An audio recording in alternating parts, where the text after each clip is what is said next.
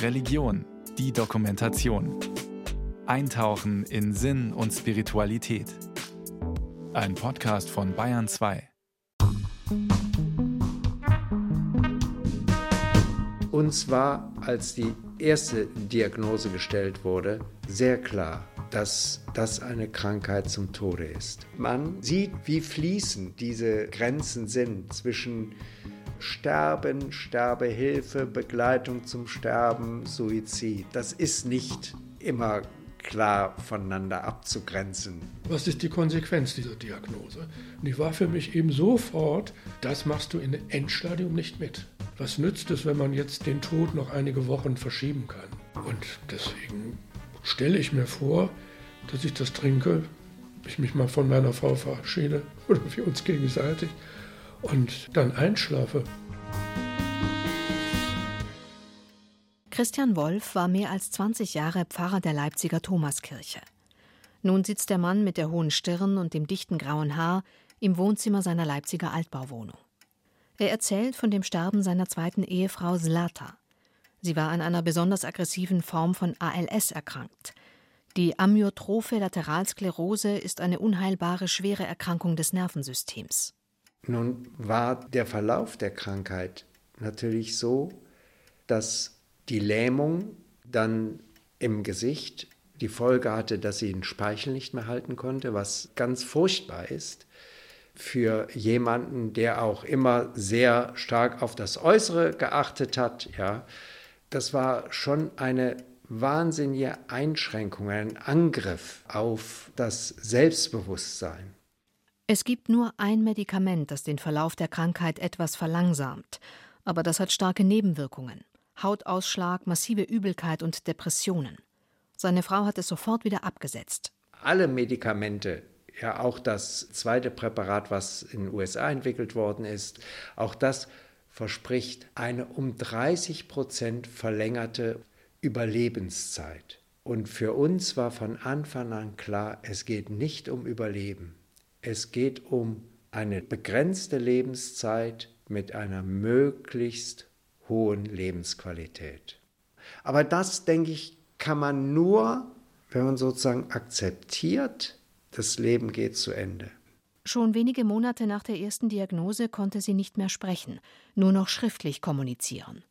Nach einem Jahr musste sie künstlich ernährt werden, und nach eineinhalb Jahren konnte sie ihre Bewegungen nicht mehr kontrollieren. Sie fiel plötzlich hin, schlug sich den Kopf auf. Als das eintrat, da hat sie gesagt, irgendwann höre ich auf mit der Ernährung. Slata war bewusst, dass ihre Fähigkeiten immer mehr nachlassen würden, dass sie irgendwann nur noch hilflos im Krankenbett liegen würde. Sie wollte keinen assistierten Suizid, sondern ein Sterbefasten. Slata und Christian Wolf nahmen Kontakt auf zu dem Oberarzt des katholischen Elisabeth-Krankenhauses in Leipzig. Der hat dann gesagt, wenn Sie aufhören, dann fängt unsere Arbeit an. Dann melden Sie sich und wir sind für Sie da. Und das war für uns ungeheuer beruhigend, ja, diese Perspektive zu haben. Auf der Palliativstation musste sie noch einmal eindeutig ihren Willen bekunden. Sie schrieb: Die Nächte kann ich nicht mehr aushalten. Ich schlafe überhaupt nicht und kann die Augen nicht geschlossen halten. Wenn ich mich abends hinlege, dann beginnen meine Muskeln sich im ganzen Körper zu bewegen. Ständig denke ich darüber nach, wie ich aus dieser kranken Welt hinauskomme. Ich kann nicht mehr und will auch nicht. Ich will sterben. Das Angebot der Palliativmediziner Slata wird sediert, in einen künstlichen Tiefschlaf versetzt. Slata hat sich dann von der Familie und allen Freundinnen und Freunden verabschiedet. Endgültig. Dann war völlig klar, dass jetzt der Weg in die Palliativstation der Weg zum Sterben ist. Zum letzten Mal haben sich ihr Mann und die Kinder noch einmal um das Sterbebett versammelt. Dann kam die Ärztin und fragte dann nochmal, sollen wir jetzt beginnen? Das heißt, sie werden dann sehr schnell in einen Tiefschlaf äh, versetzt. Und da hat meine Frau den Daumen gehoben, ganz entschlossen. Ja, und dann kam sie in den Tiefschlaf und es war dann auch klar, dass sie da nicht mehr aufwacht. Und dann ging das Leben eben langsam zu Ende. Christian Wolf und die Kinder sitzen oft neben ihrem Sterbebett. Sieben Tage lag sie im Tiefschlaf, bevor ihr Herz aufhörte zu schlagen. Ja, an diesem Beispiel sieht man, wie fließend diese Grenzen sind zwischen Sterben, Sterbehilfe, Begleitung zum Sterben, Suizid. Wie und wo wir sterben, ist ein Spiegel des medizinischen Fortschritts, aber auch der gesellschaftlichen Verhältnisse und der ethischen Reflexion. Der Historiker Florian Greiner von der Universität Augsburg hat die Veränderungen der Sterbekultur untersucht zum Beispiel in den vergangenen vier Jahrzehnten. Dieses Bild von wirklich Sterbenden auf Intensivstationen, die monatelang als lebende Leichen, so ein Begriff aus der Zeit, dann quasi künstlich am Leben erhalten wurden. Und auf diese Missstände, die wir in der Versorgung von Sterbenden in den Kliniken vor allem in den 70er und 80er Jahren beobachten können, da reagiert die Gesellschaft letztlich mit diesem früher war alles besser Narrativ Greiner hat beobachtet, dass heute die Sterbekultur sehr viel Menschen zugewandter ist als noch in den 70er und 80er Jahren.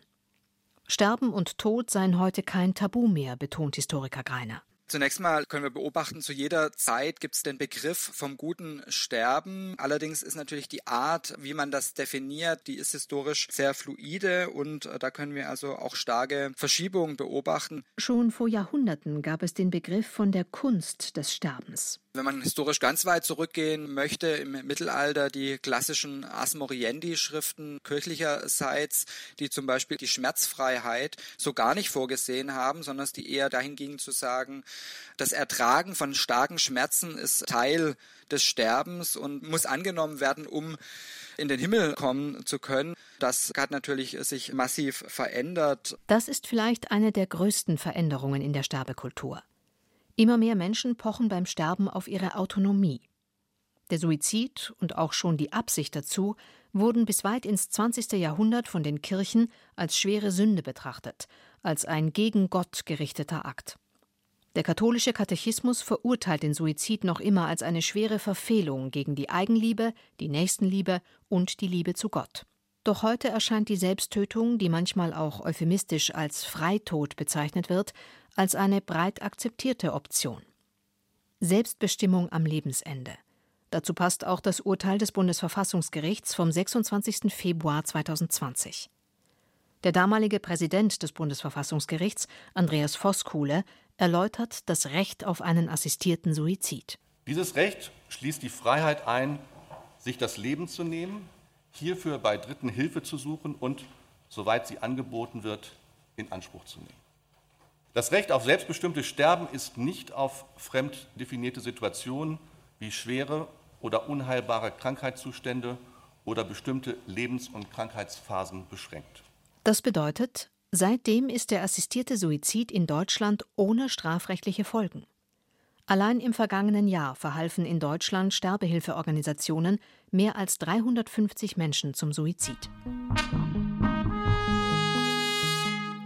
Auch Hajo Schäfer hat sich an den Verein Sterbehilfe Deutschland gewandt, nachdem bei dem 78-jährigen Lungenkrebs diagnostiziert wurde. Seinen richtigen Namen möchte er in der Öffentlichkeit nicht genannt haben.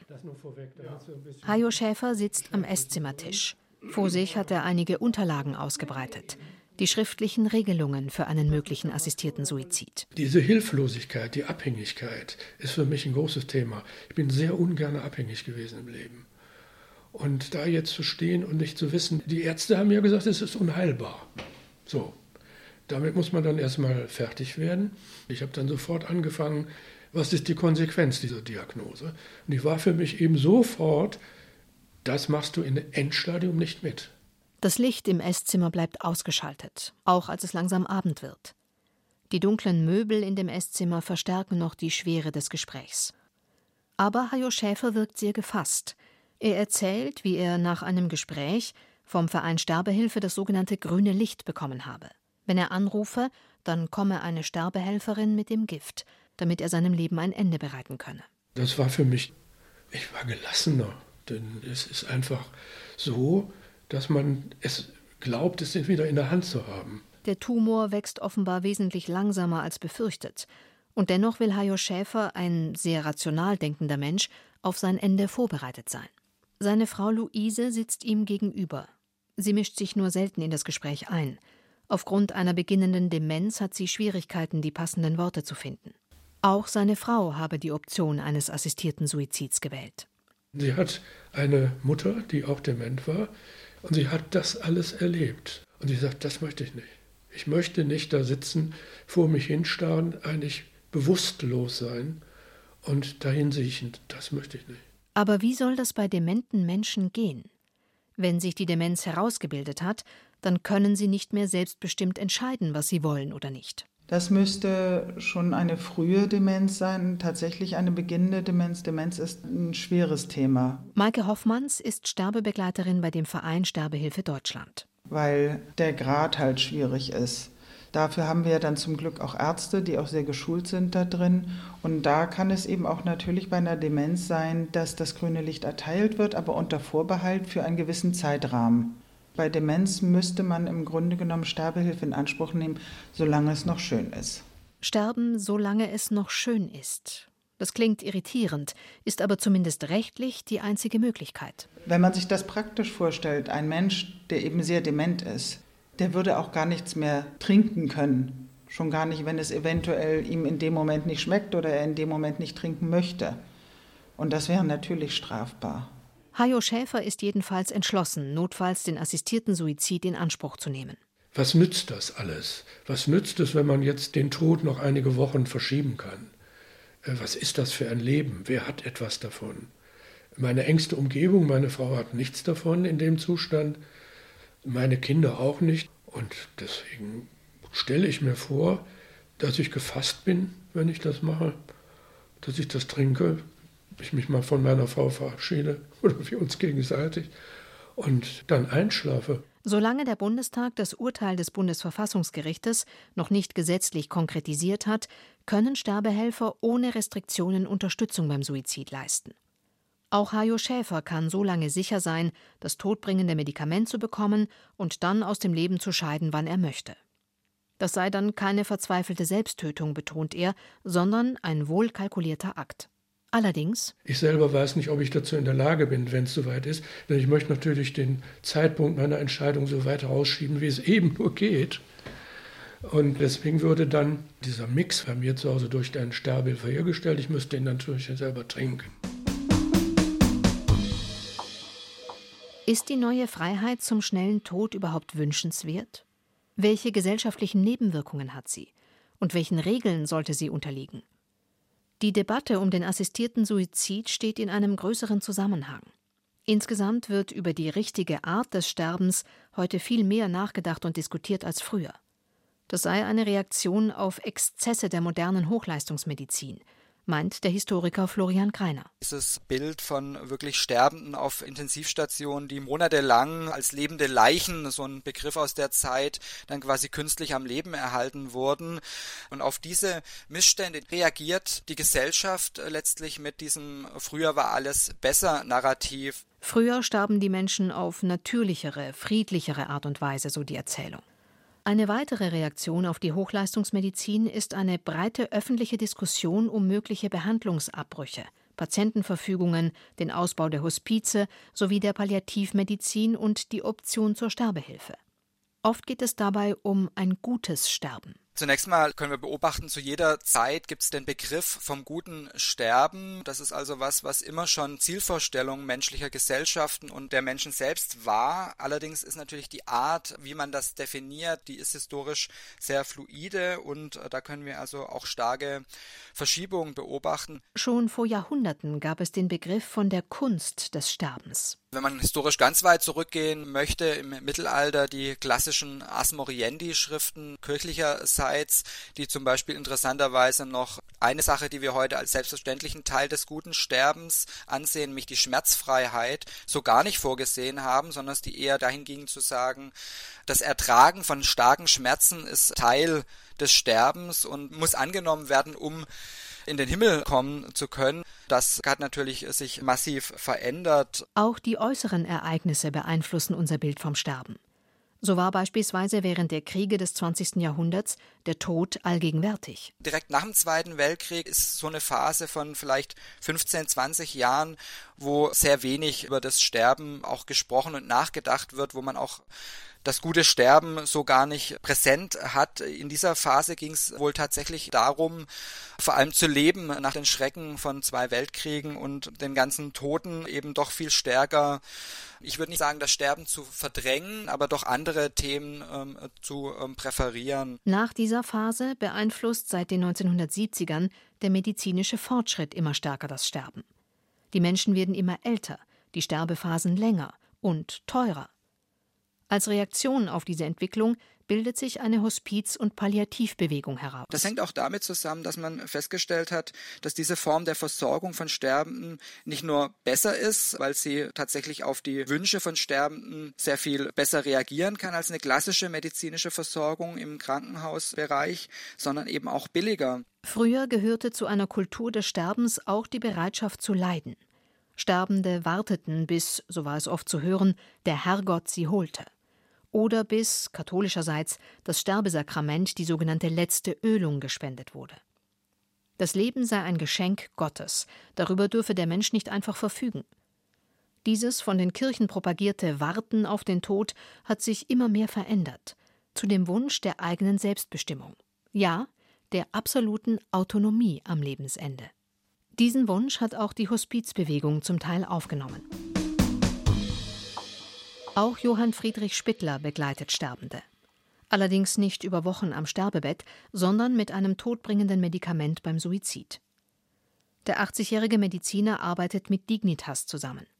Dignitas ist ein Sterbehilfeverein aus der Schweiz, der 1998 gegründet wurde und mittlerweile mehr als 3000 Menschen beim Suizid begleitet hat. In der Schweiz ist Hilfe zur Selbsttötung nicht strafbar. Deshalb fuhren vor 2020 viele Sterbewillige aus Deutschland in die Schweiz. Auch Johann Friedrich Spittler hat Menschen in die Schweiz begleitet. Insgesamt hat er bereits in mehr als 500 Fällen Sterbewillige begutachtet. Dann erbitte ich mir ein Krankheits- und Lebensverlauf und sozusagen so etwas wie einen begründeten Antrag. Und wenn ich da nicht wesentliche Einwände finde, dann suche ich die Patienten für ein ausführliches Gespräch auf und mache daraus ein Gutachten zur Frage der Freiverantwortlichkeit. Die entscheidenden Kriterien sind, ob die Sterbewilligen einsichts- und urteilsfähig sind, ob sie fest entschlossen sind und der Sterbewunsch wohl erwogen ist.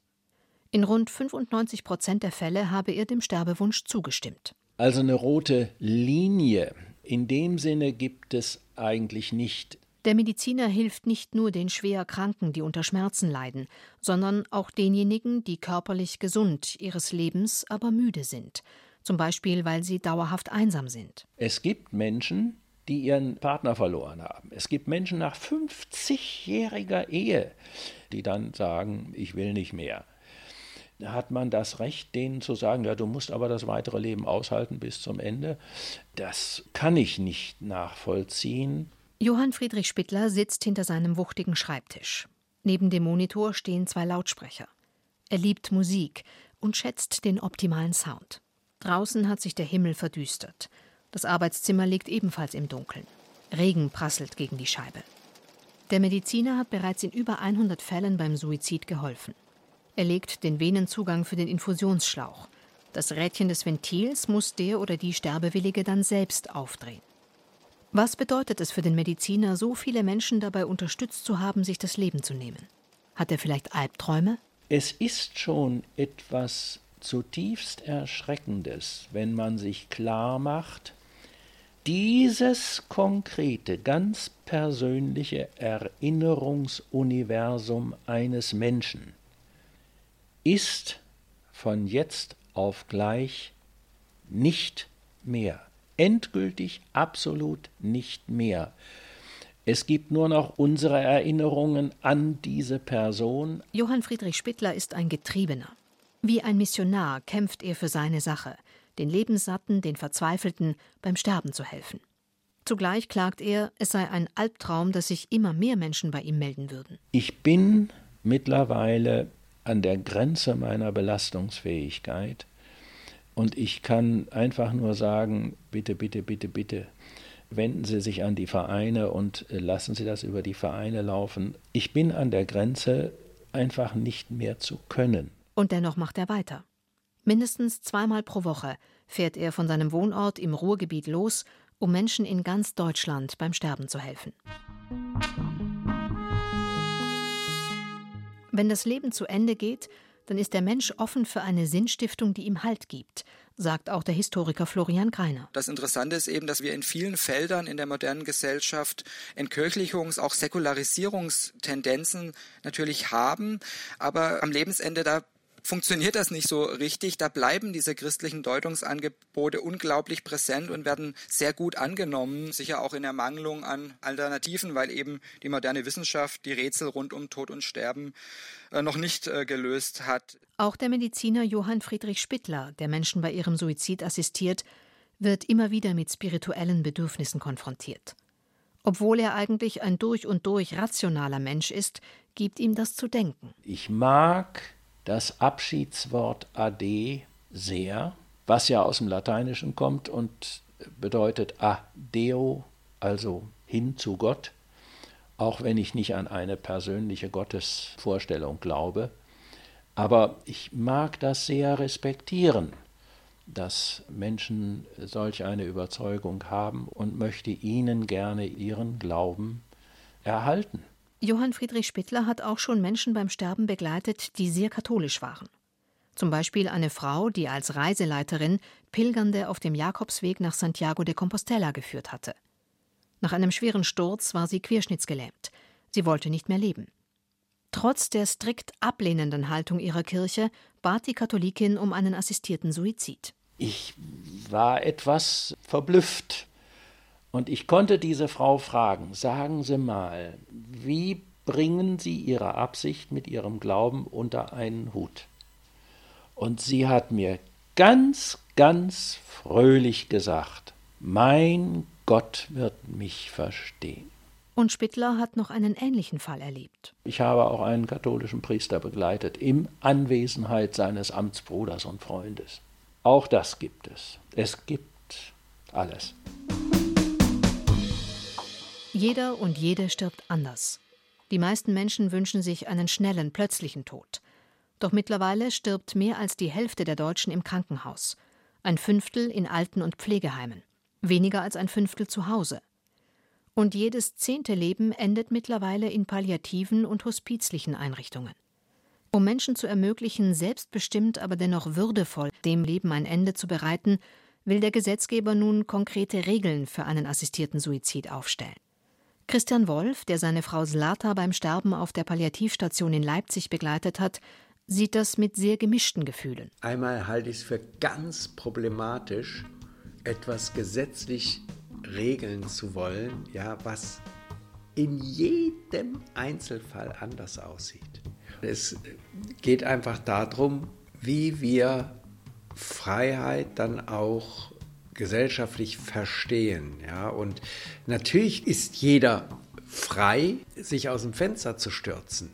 Aber ist das Ausdruck von Freiheit oder ist das nicht geradezu Ausdruck von einer irrsinnigen Gefangenschaft? Das sieht Hajo Schäfer ganz anders. Er wünscht sich eine breite Akzeptanz beim assistierten Suizid, auch von den Kirchen. Wenige Wochen nach dem Gespräch ist Hajo Schäfer gestorben. Er war aus der Klinik nach Hause gekommen, weil er dort mit Unterstützung durch eine Sterbehelferin Suizid begehen wollte. Doch bevor es dazu kommen konnte, verstarb er. Und auch seine Frau Luise hat den assistierten Suizid nicht in Anspruch genommen. Nun ist ihre Demenz so weit fortgeschritten, dass dies allein schon aus rechtlichen Gründen nicht mehr möglich ist. Hajo Schäfer ist katholisch aufgewachsen, aber als junger Mann aus der Kirche ausgetreten. Dennoch hat er darüber nachgedacht, ob es für ihn ein Jenseits geben wird. Ich, mal, ich, ich weiß es nicht, ob es das gibt. Wer weiß das schon von uns? Es kann man nur glauben. Bei mir ist es so, dass ich es für möglich halte. Möglicherweise ist es aber auch nicht so. Wenn man ein anständiges Leben hinter sich gebracht hat, hat man ja dann auch vielleicht eine Chance. Aber ich lasse mich überraschen.